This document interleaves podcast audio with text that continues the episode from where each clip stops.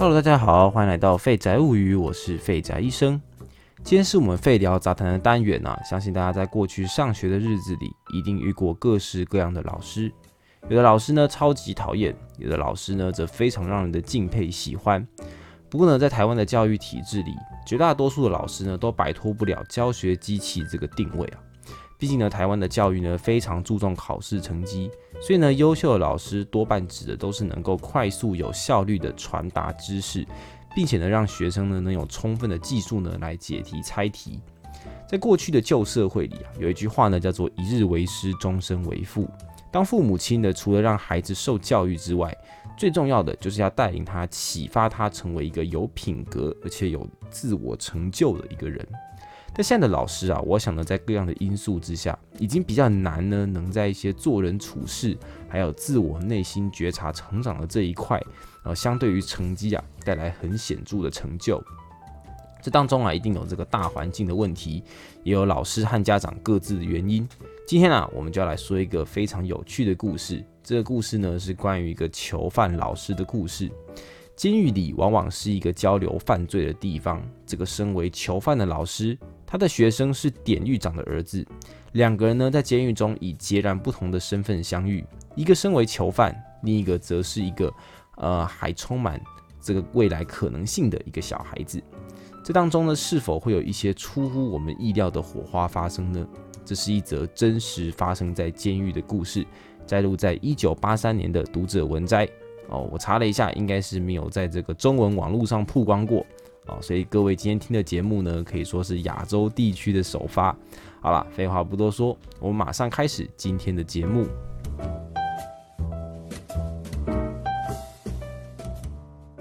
在一九三七年的肯塔基州，当年的我十一岁，在当年三月的某一个早上，我初次见到了这个犯人，他叫做贾里森，大家都叫他大瑞典老。大这个词并不是形容他的身材，而是他的名声。在禁酒令时期，他负责走私威士忌，后来呢又转到了大规模的赌马生意。加里森有数学方面的才能，他能够快速的心算出赌博的赔率，因而让他的生意蒸蒸日上。在黑社会中，加里森赫赫有名，州政府和警察一直没没办法掌握他犯罪的证据。直到有一天，在那个动乱的时代，组织犯罪条例尚未完善的时候。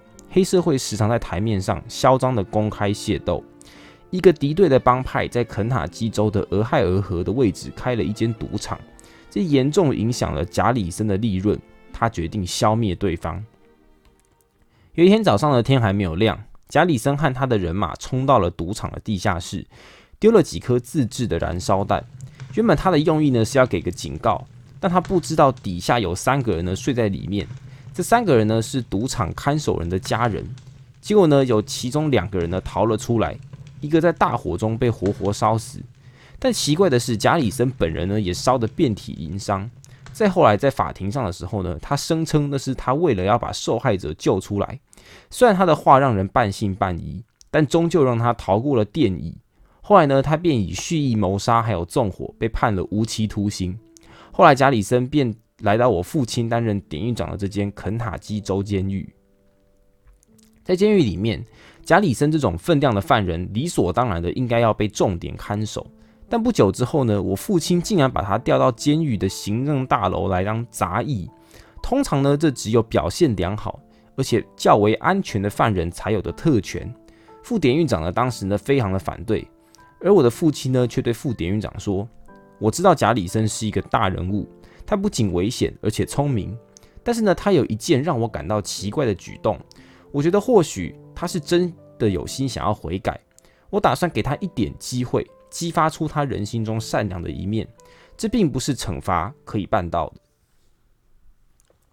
当年的我小学六年级，下课后时常来到行政大楼用加速机做功课。加速机是一种纯机械的这种计算机啊。当年呢还没有电子计算机的时候，呃，用的就是这种加速机。在那里呢，也是我真正近看到这个瑞典佬的地方啊。他穿着这个硬挺的特权犯人制服，他的桌子上堆满了账本，他完全没有看我一眼。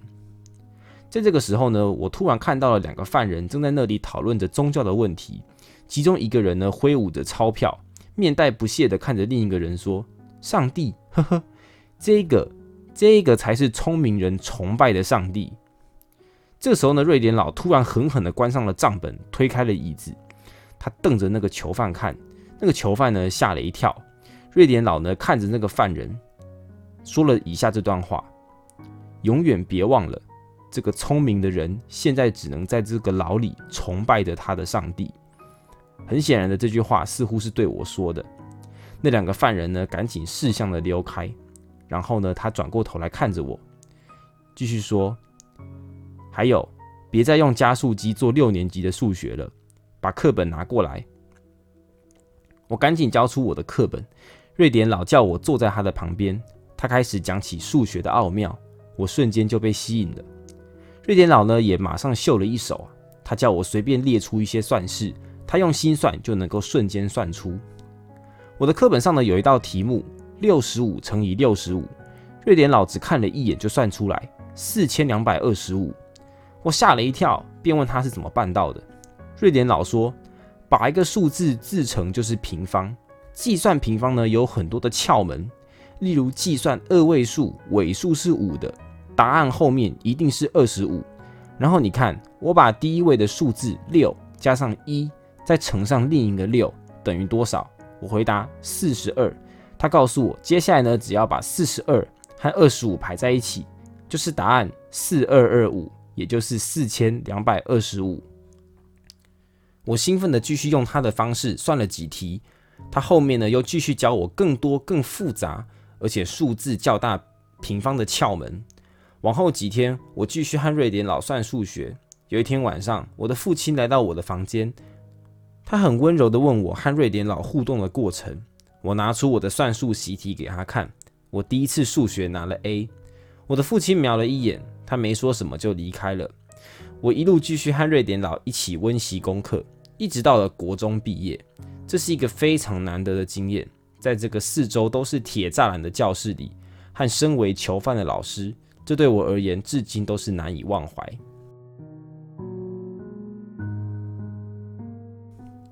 某一天星期五的晚上，我像往常一样和瑞典佬一起写作业。这天瑞典佬表表现得很奇怪，有想说什么，但是又没有说的样子。在我无意间提到我很期待周末的来到，我们全家都会出门玩的这件事情后，瑞典佬才似乎表现得正常一点。到了隔天下午，有三名囚犯闯进了行政大楼，抢了枪械，试图越狱。后来呢，有两名被击毙，一名投降。我后来想起了瑞典佬表现的怪异的事情，便告诉了父亲。瑞典佬马上就被审问，不过呢，他与这件事情一点关系都没有，他纯粹是听到了流言，并担心我出事当天我会在行政大楼里。慢慢的，瑞典佬和我讨论的不只是数学，他看很多书，常与我交流各式各样的知识。他常苦笑的说，看书是他唯一可以暂时逃避现实的办法。一九四零年代，第二次世界大战爆发。瑞典佬跟我挂起了一张世界地图，标出双方军队的位置。瑞典佬呢，对德国的隆美尔将军赞誉有加，说呢，如果他也是贩售私酒的，他一定会格外杰出。我中学即将毕业，准备要服兵役，瑞典佬便开始和我谈起人生。他告诉我什么可以做，什么不能做。这些话呢，从他这个违反大多数社会准则的人的口里讲出来，格外的诚恳。我十八岁生日后过不久，我收到了一枚勋章，代表我已经正式的成为陆军飞行学员。哦，顺带一提，二战的时候呢，还没有独立建制的空军，所以飞行员呢，还算是在这个陆军的编制里。我很开心的拿着这个勋章呢，给瑞典佬看。他拿着装勋章的盒子，看着看着，对我说。这么有价值的事物，竟然装在如此小的盒子里，比尔。我们人的一生都有各式各样的包装盒可以选择。如果你不小心受到了诱惑，忘记了本质，而去拿了那些外表亮眼的盒子，你就应该要想起像我这样忽视真正价值的人了。在一九四四年三月，我准备加入了正式的飞行中队，父亲要我来到他的办公室。他拿出了一叠瑞典佬的文件让我看，我并不是第一次看这些文件，但这一回加上了一些赌场燃烧事件的新文件。我这个时候才知道，当年死在地下室的那位唯一死者是一名五岁的孩子。我的父亲默默的看着我，他说：“瑞典佬多年前来见他，要求他教你做功课，他觉得这样多少可以弥补这件让孩子枉死的罪恶。我想他已经尽了力，也得到了不错的结果。”当天晚上，我准备和瑞典佬告别。我已经认识了他整整的七年。我们闲聊了一下，互相握了握手。我发现他老了好多。我现在已经比他高了。他的脸上充满了一种长期待在监狱里的沧桑，头发仍然剪得很短，但是已经稀疏斑白了不少。谈话结束，他笑了笑，放下了我的手，走回了牢房。后来他被移转到别的监狱，我再也没有见到他。多年后的一九五二年，我听说他逃狱了，FBI 立刻重点通缉他，并且说他像毒蛇一样危险。后来我在我家乡的报纸上报道出我已经在空军担任军官的消息。某一天，我突然接到了瑞典佬的电话，我惊讶不已。瑞典佬笑着说呢，他在报纸上看到了我的新闻。我们闲聊了几句，瑞典佬问我说：“还留着那个装着勋章的盒子吗？”我说：“诶，应该还在。”他说：“你可以在盒子上写，货款已经付清，再见了，比尔。”说完，他就挂上了电话。我和我父亲说了这件事情，我的父亲沉默了很久，然后他对我说：“对我而言，瑞典佬也已经货款付清了。”这是我最后一次听见我囚犯老师的声音，但我永远不会忘记他，也不会忘记他想从我身上偿还的债。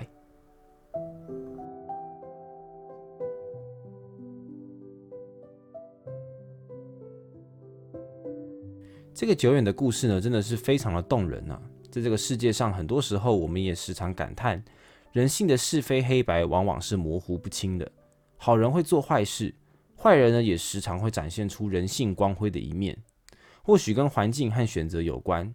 有的时候呢，我也在想，我们身为一个所谓的好人，奉公守法，是真的我们善良，所以不会犯罪吗？还是我们刚好可以有那样的条件，可以不选择犯罪呢？而犯罪的人真的就是一个纯粹的恶人吗？还是这个世界的规则早已容不下他的存在？而究竟我们要选择抹光这个世界所有的罪恶，还是要选择再给这些犯罪的人一次救赎的机会呢？这些问题真的很复杂。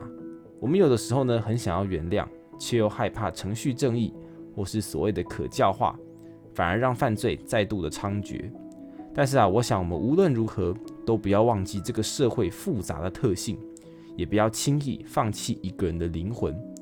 当然呢，也不要天真的相信罪恶可以被完全的抹除，也不要高估自己的善良，因为很多的时候我们并没有特别的高尚。如果你的人生也曾经有污点，也千万不要自暴自弃，请使用你的精力去成为别人的帮助。瑞典佬在后来呢，于一九五三年再度入狱。后来呢，在一九六四年假释出狱，在奥克拉荷马州的某个小镇担任会计师，平静地度过他人生最后一段时光。